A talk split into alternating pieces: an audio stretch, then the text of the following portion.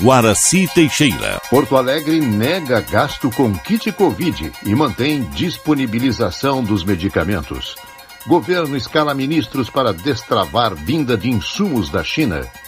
Duplo atentado suicida em Bagdá deixa ao menos 32 mortos.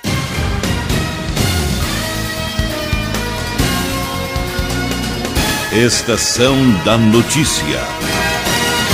A afirmação da Agência Nacional de Vigilância Sanitária de que não existe tratamento precoce contra o coronavírus, a mudança de discurso do Ministério da Saúde e a investigação do Tribunal de Contas do Estado sobre a compra de medicamentos sem eficácia contra a Covid-19 em cidades gaúchas não foram suficientes para a Prefeitura de Porto Alegre deixar de oferecer o kit Covid em farmácias distritais e unidades básicas de saúde. O entendimento da Secretaria Municipal da Saúde é de que, como os remédios foram enviados pelo Ministério e não provocaram custos para a administração, a apuração do TCE não mira a gestão da capital. O secretário de Saúde de Porto Alegre, Mauro Esparta, afirmou no começo de janeiro que a intenção da Prefeitura é disponibilizar os remédios a todos que quiserem, mediante indicação médica.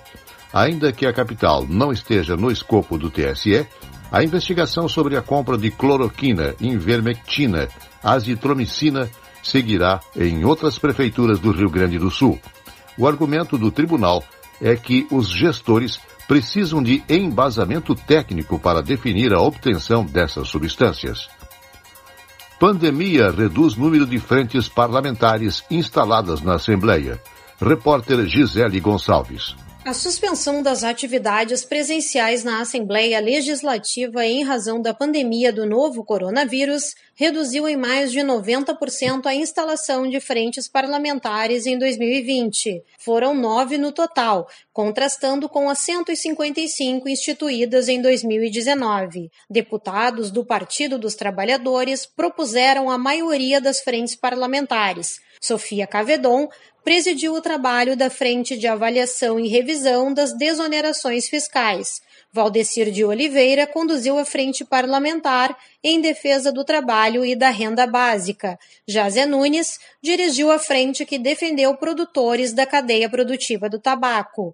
Dr. Tiago, deputado do DEM, foi signatário de duas frentes parlamentares que defenderam a atualização das políticas de saúde mental e o Hospital Psiquiátrico São Pedro. E Surcoche dirigiu a frente parlamentar em apoio ao desenvolvimento do Vale Germânico. O então deputado MDBista Sebastião Melo conduziu a frente parlamentar de combate aos privilégios. Paparico Baque, do PL, dirigiu a frente parlamentar em defesa das associações de pais e amigos dos excepcionais. Deputado do PSL, Tenente Coronel Zuco, foi proponente da frente parlamentar em apoio à empregabilidade e à qualificação dos jovens que prestam o serviço militar obrigatório. Agência Rádio Web de Porto Alegre, Gisele Gonçalves. A Covid vitimou na tarde desta quarta-feira o general de Exército Geraldo Antônio Mioto, que até abril do ano passado era comandante do Comando Militar do Sul, sediado em Porto Alegre.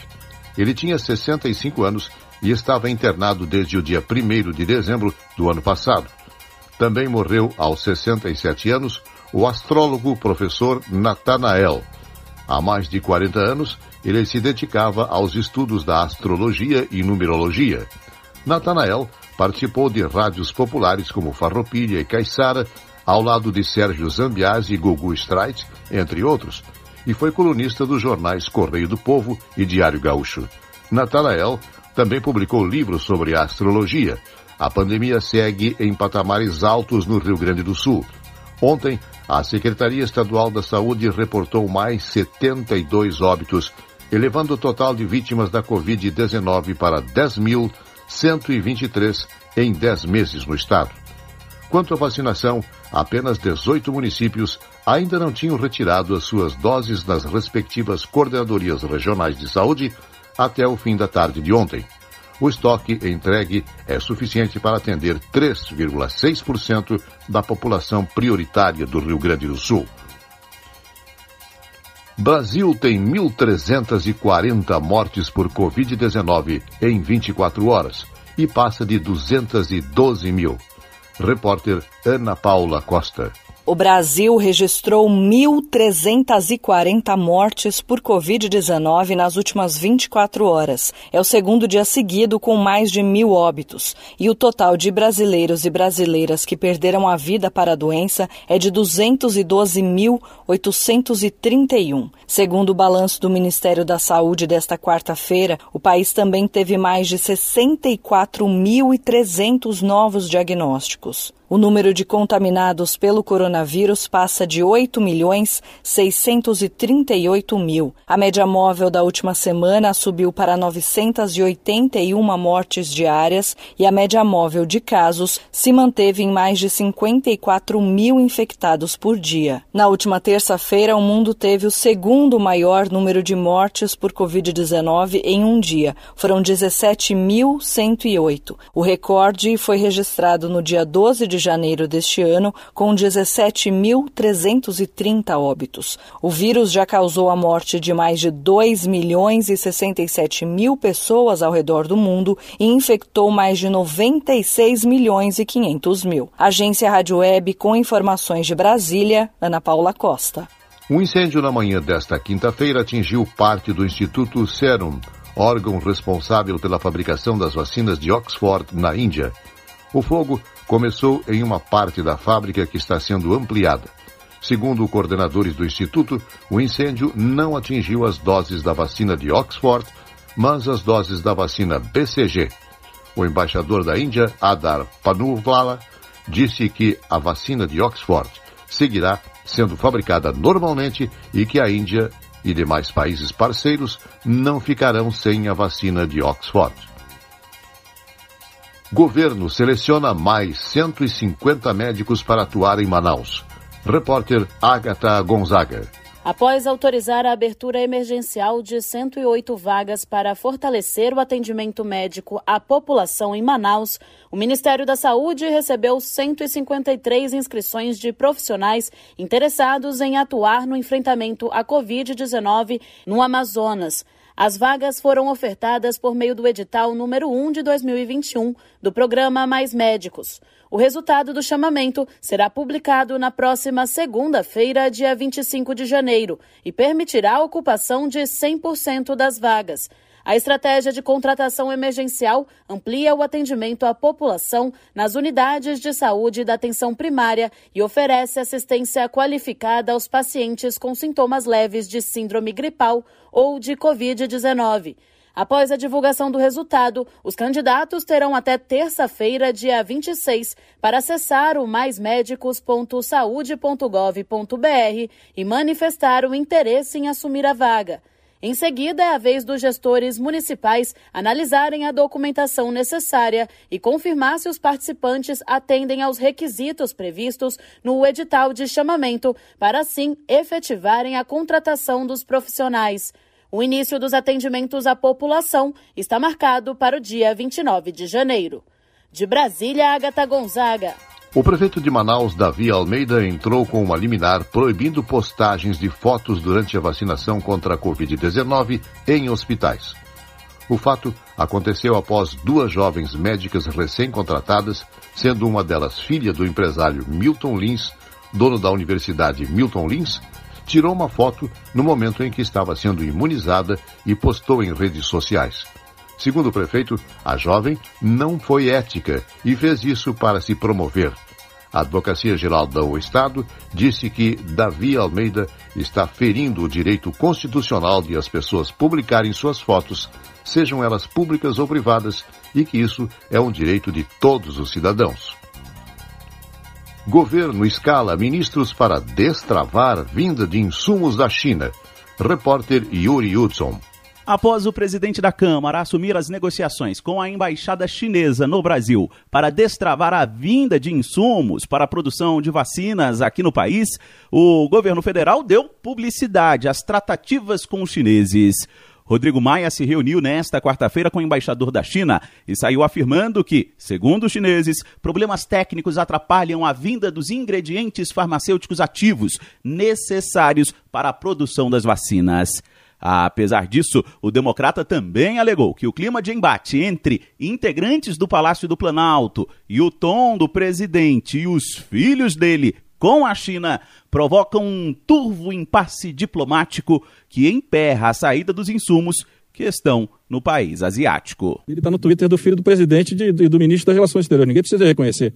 Esse conflito existe. A impressão que dá, ele não falou nada disso, mas a falta de diálogo do governo brasileiro com a embaixada. É incrível como é, a questão ideológica para alguns prevalece em relação à importância de salvar vidas. Além de Maia, João Dória, do PSDB, anunciou que o escritório comercial do governo de São Paulo, em Xangai, também estaria articulando com a diplomacia chinesa para destravar o impasse.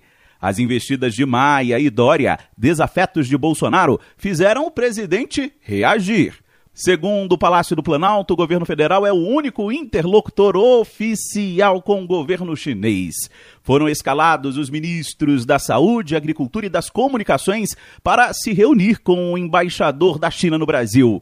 Já o ministro das Relações Exteriores, Ernesto Araújo, foi deixado de lado nas negociações. Ele já teve embates públicos através do Twitter com o embaixador e criticou a China por diversas vezes.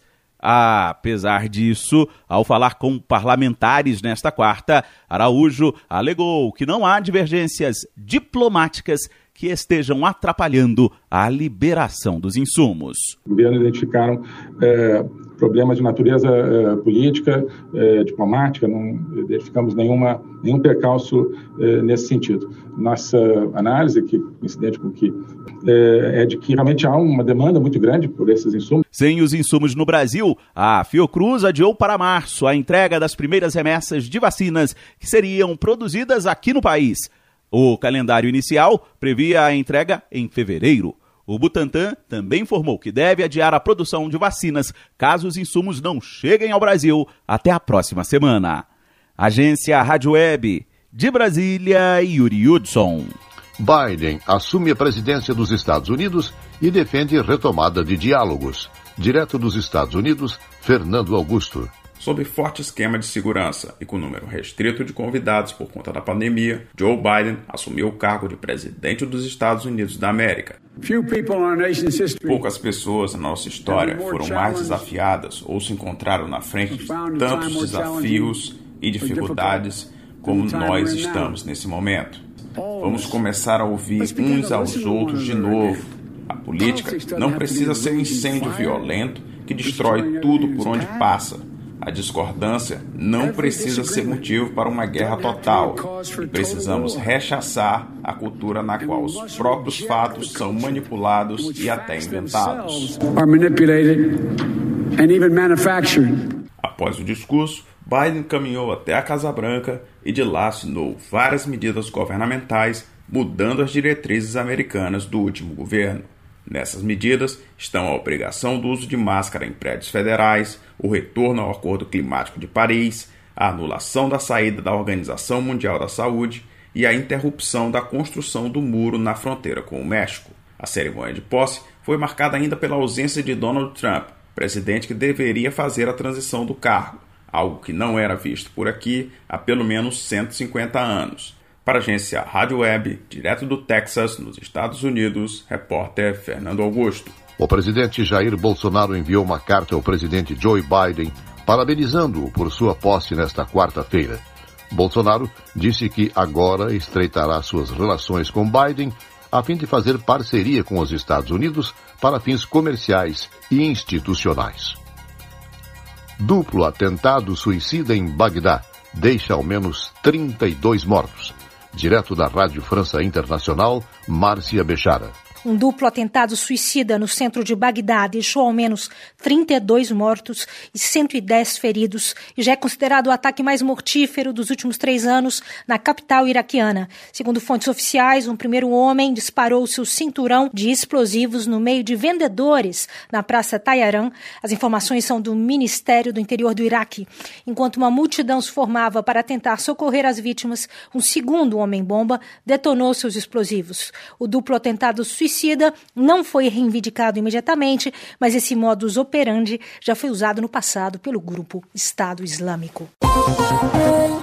E um incêndio atingiu nessa quinta a sede da maior fabricante de vacinas do mundo na Índia. Fontes oficiais falam em pelo menos cinco mortos. Equipes de resgate descobriram cinco corpos no prédio depois que o incêndio foi controlado, segundo a mídia indiana. A empresa insiste que sua produção de medicamentos para conter a pandemia não foi afetada. Imagens da televisão indiana exibem uma enorme nuvem de fumaça em um dos prédios do Instituto Serum, em Pune, no oeste do país. A imprensa confirma que a produção do imunizante contra a Covid-19 não foi afetada, lembrando que essa vacina produzida no Instituto Indiano é a aposta do Brasil para acelerar a campanha de vacinação no país. Segundo o diretor executivo da imprensa, Darpana Wala, a unidade que pegou fogo produz vacinas contra o rotavírus. De Paris, Rádio França Internacional, em parceria com a agência Rádio Web.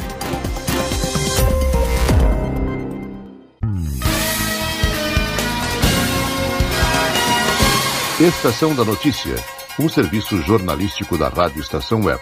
Noticiário geral da agência Rádio Web. Redação de notícias, Janaína Sabrito e Rogério Barbosa. Nova edição, amanhã, às 18h45. Fique agora com Estação da Música.